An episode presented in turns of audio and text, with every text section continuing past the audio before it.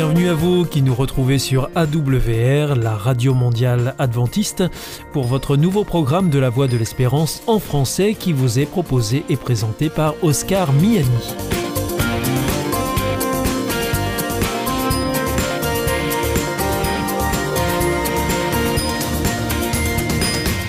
C'est donc parti pour les 30 prochaines minutes ensemble.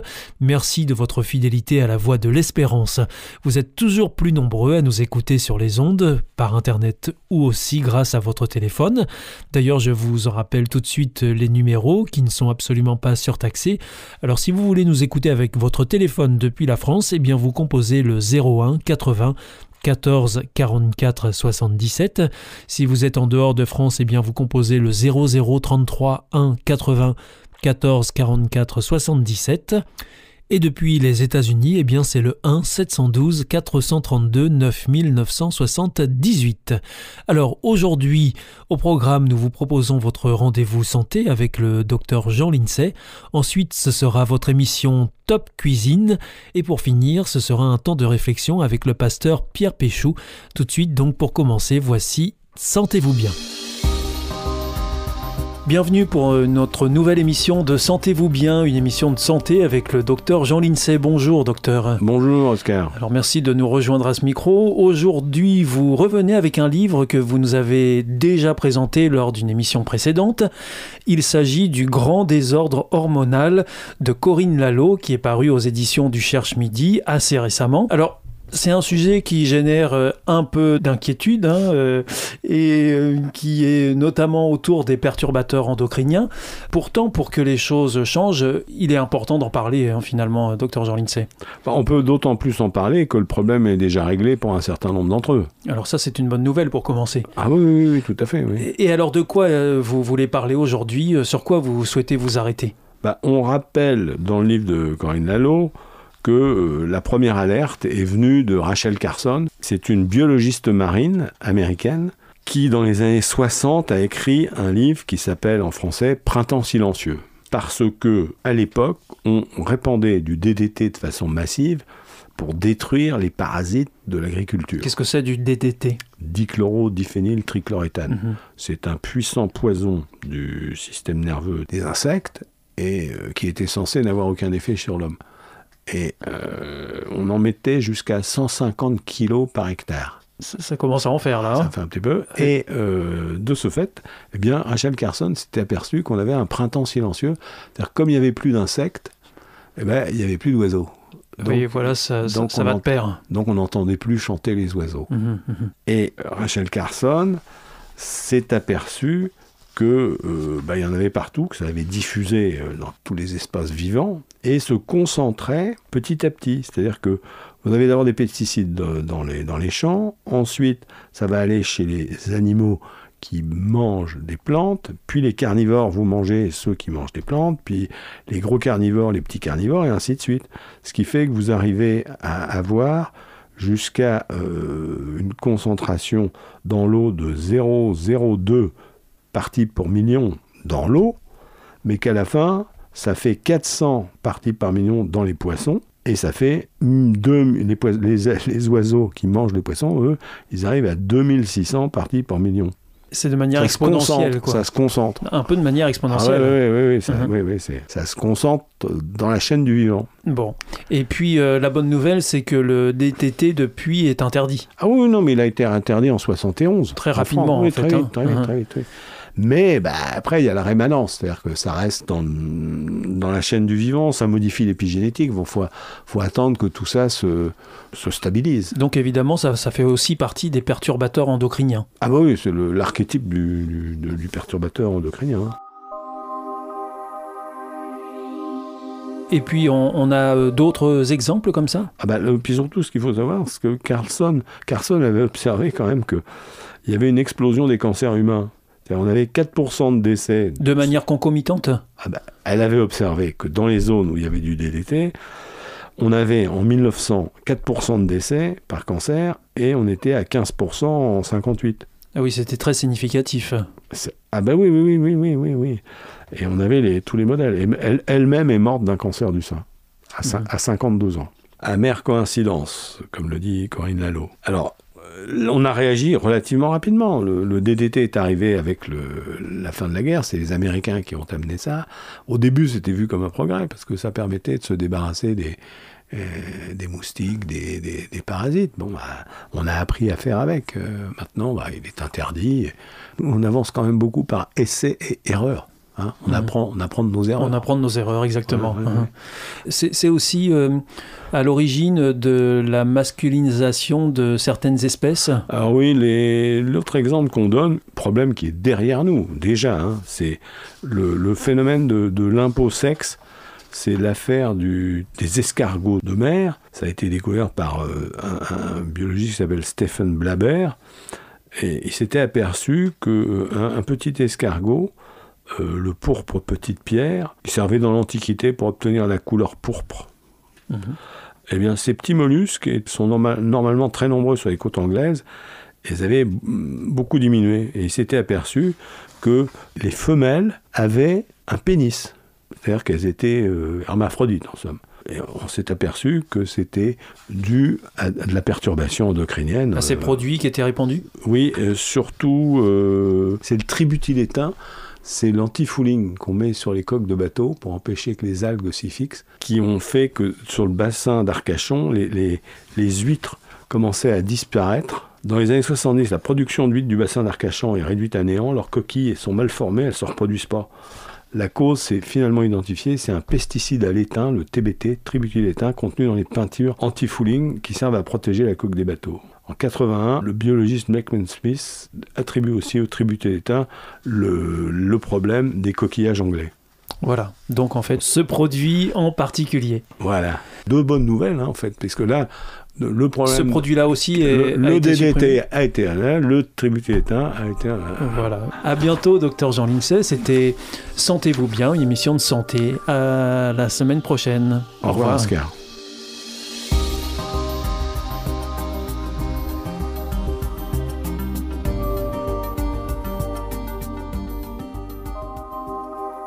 Vous aussi, votre santé vous intéresse? Alors si vous souhaitez en savoir plus, demandez-nous l'ouvrage Santé et bien-être des éditions Vie et Santé.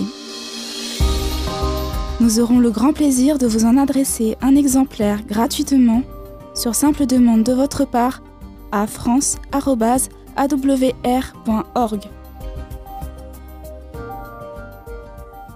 The Voice of Hope. Hier ist Adventist World Radio, die Stimme der Hoffnung. Questa è la radio mondiale adventista. La voce della speranza.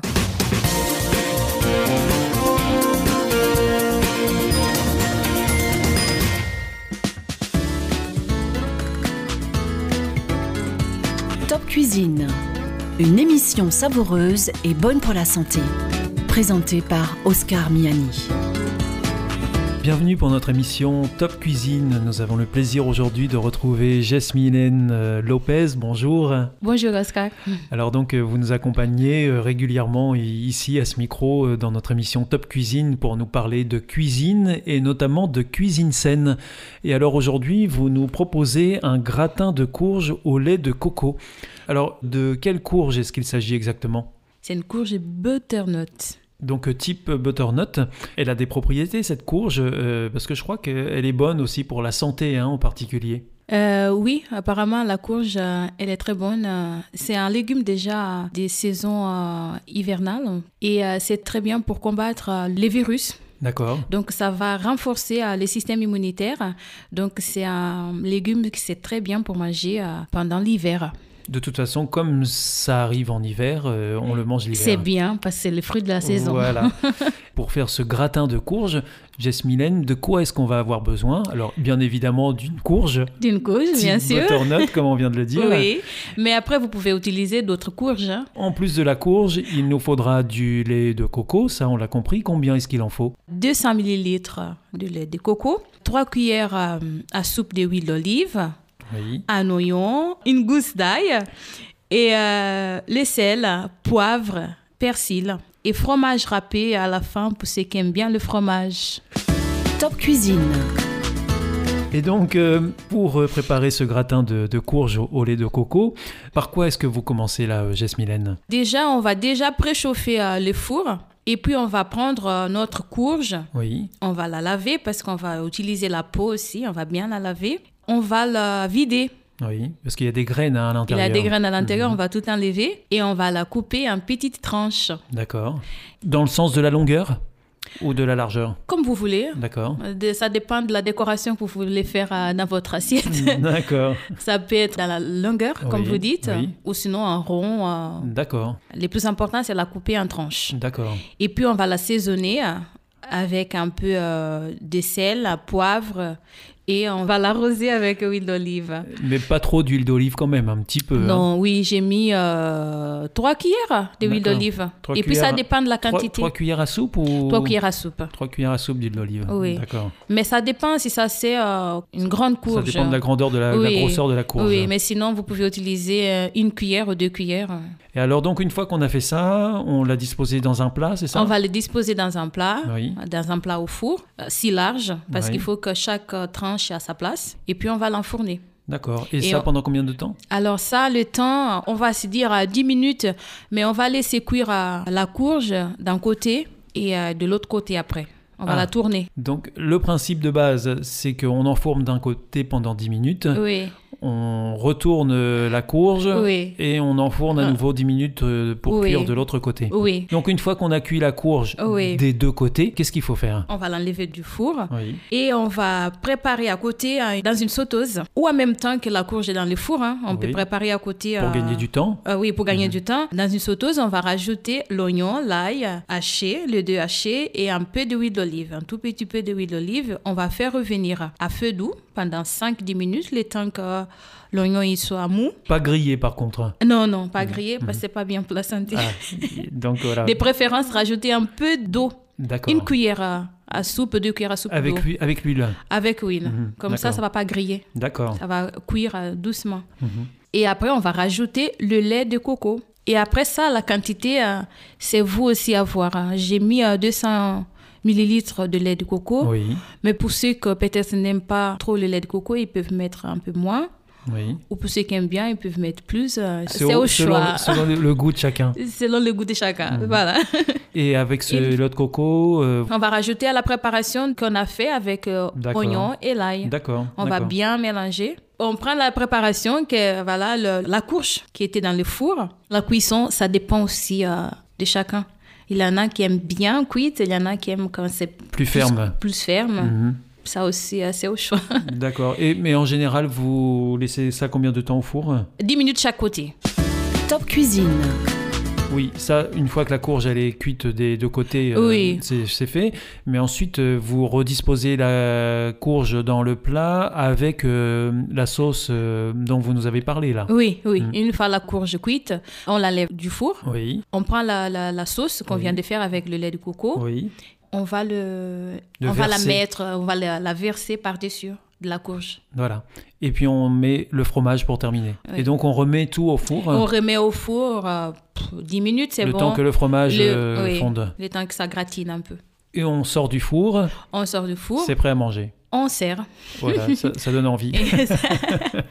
Chaud. On sert, euh, il faut que ça soit chaud. Et c'est un plat complet. Il fallait peut-être accompagner avec euh, un peu de riz. Du riz, par exemple. Des pâtes, ceux qui aiment. Un peu de, de- Donc un petit accompagnement à un côté. petit accompagnement de côté. Voilà, merci beaucoup euh, Jesmilène euh, Lopez. De. C'était euh, le gratin de courge au lait de coco. Oui. Euh, et c'était une recette que vous nous proposez dans cette émission Top Cuisine. On se retrouve bientôt pour euh, une nouvelle proposition de recette. Jesmilène, de Eh quoi oui. est-ce que vous nous parlerez? La prochaine fois, j'ai pensé à vous proposer un dessert. Un Donc, dessert. C'est panna cotta au lait de coco, encore, Oui. amandes et mangue. Alors on, on se régale d'avance. à bientôt, merci, au revoir Jesmilène. Au revoir, merci. C'était Top Cuisine, présenté par Oscar Miani.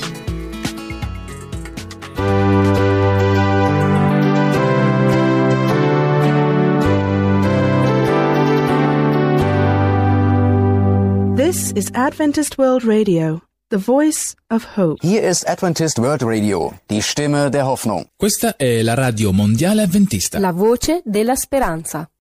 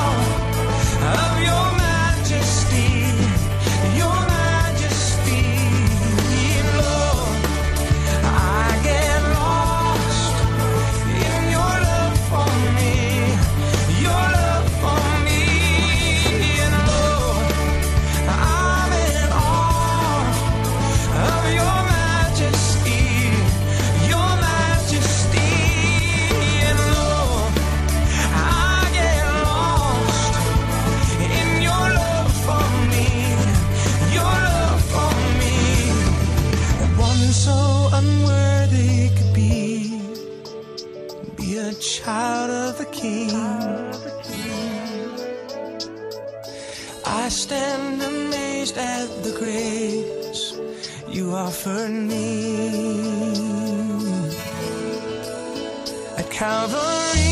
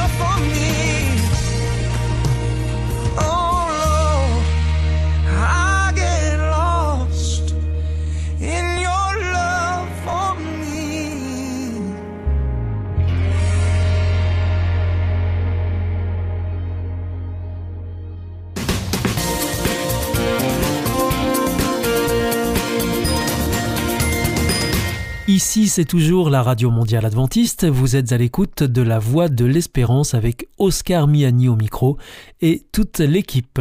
Juste avant, c'était Top Cuisine que vous retrouverez mercredi prochain à la même heure. Je vous rappelle que vous pouvez nous écouter sur les ondes, sur Internet aussi, sur les www.awr.org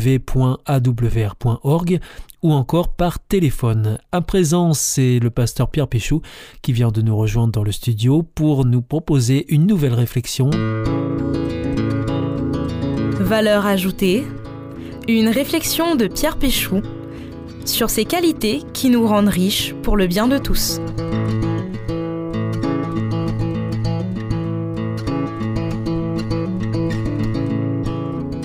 Qualité de ce qui est doux, qui n'est ni dur ni âpre, ce qui fait sur les sens une impression agréable.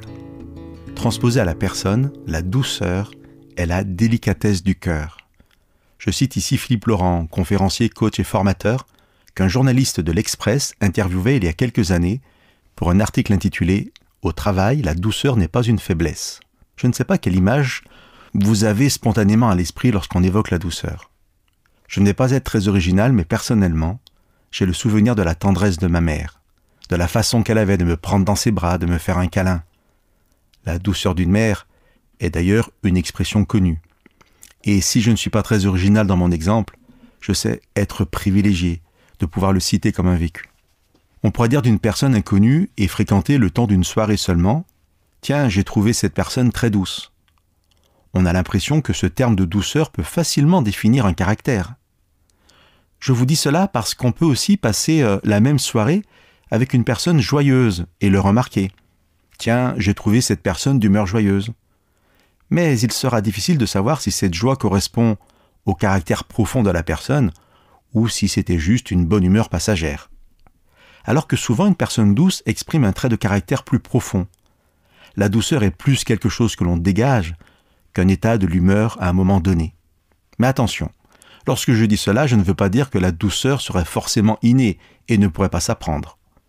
Peut-être, sûrement, effectivement, que certaines personnes naissent avec un caractère doux, mais si ce n'est pas le cas, on peut toujours décider d'agir avec douceur, jusqu'à en faire un mode d'être. L'expression populaire, d'ailleurs, ne dit-elle pas, on obtient plus par la douceur que par la force. Je suis persuadé qu'au-delà des traits de caractère qu'on peut avoir à la naissance, je pense ici au tempérament, je suis persuadé que toutes les bonnes choses à être peuvent se découvrir et s'apprendre. Il me semble donc important, si l'on ne se considère pas comme une personne particulièrement douce, de se laisser interpeller par l'importance de la douceur. Mais ceci étant dit, on pourra toujours se demander en quoi la douceur serait une valeur importante à vivre.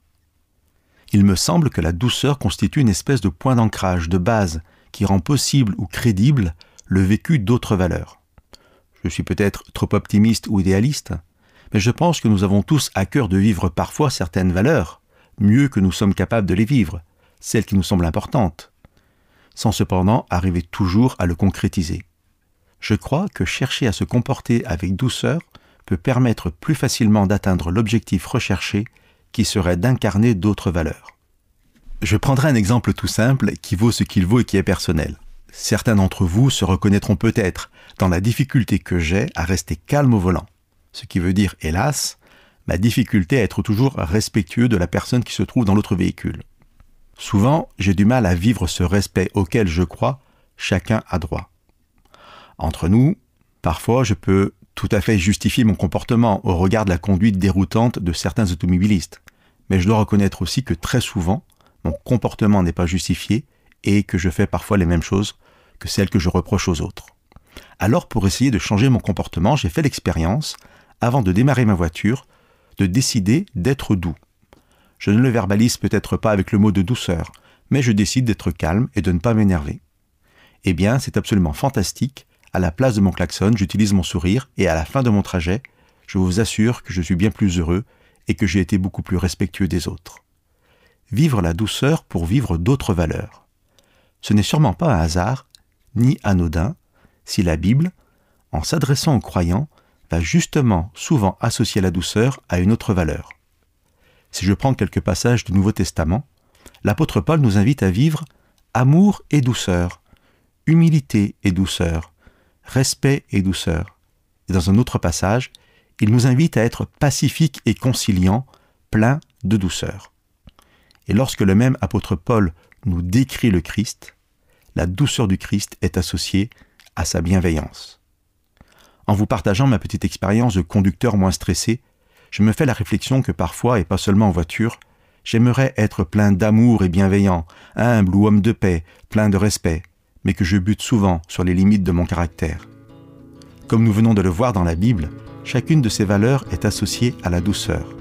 Et si je cherchais simplement à être doux, parce qu'ainsi les gens verraient aussi parfois en moi de la bienveillance, du respect, de l'humilité.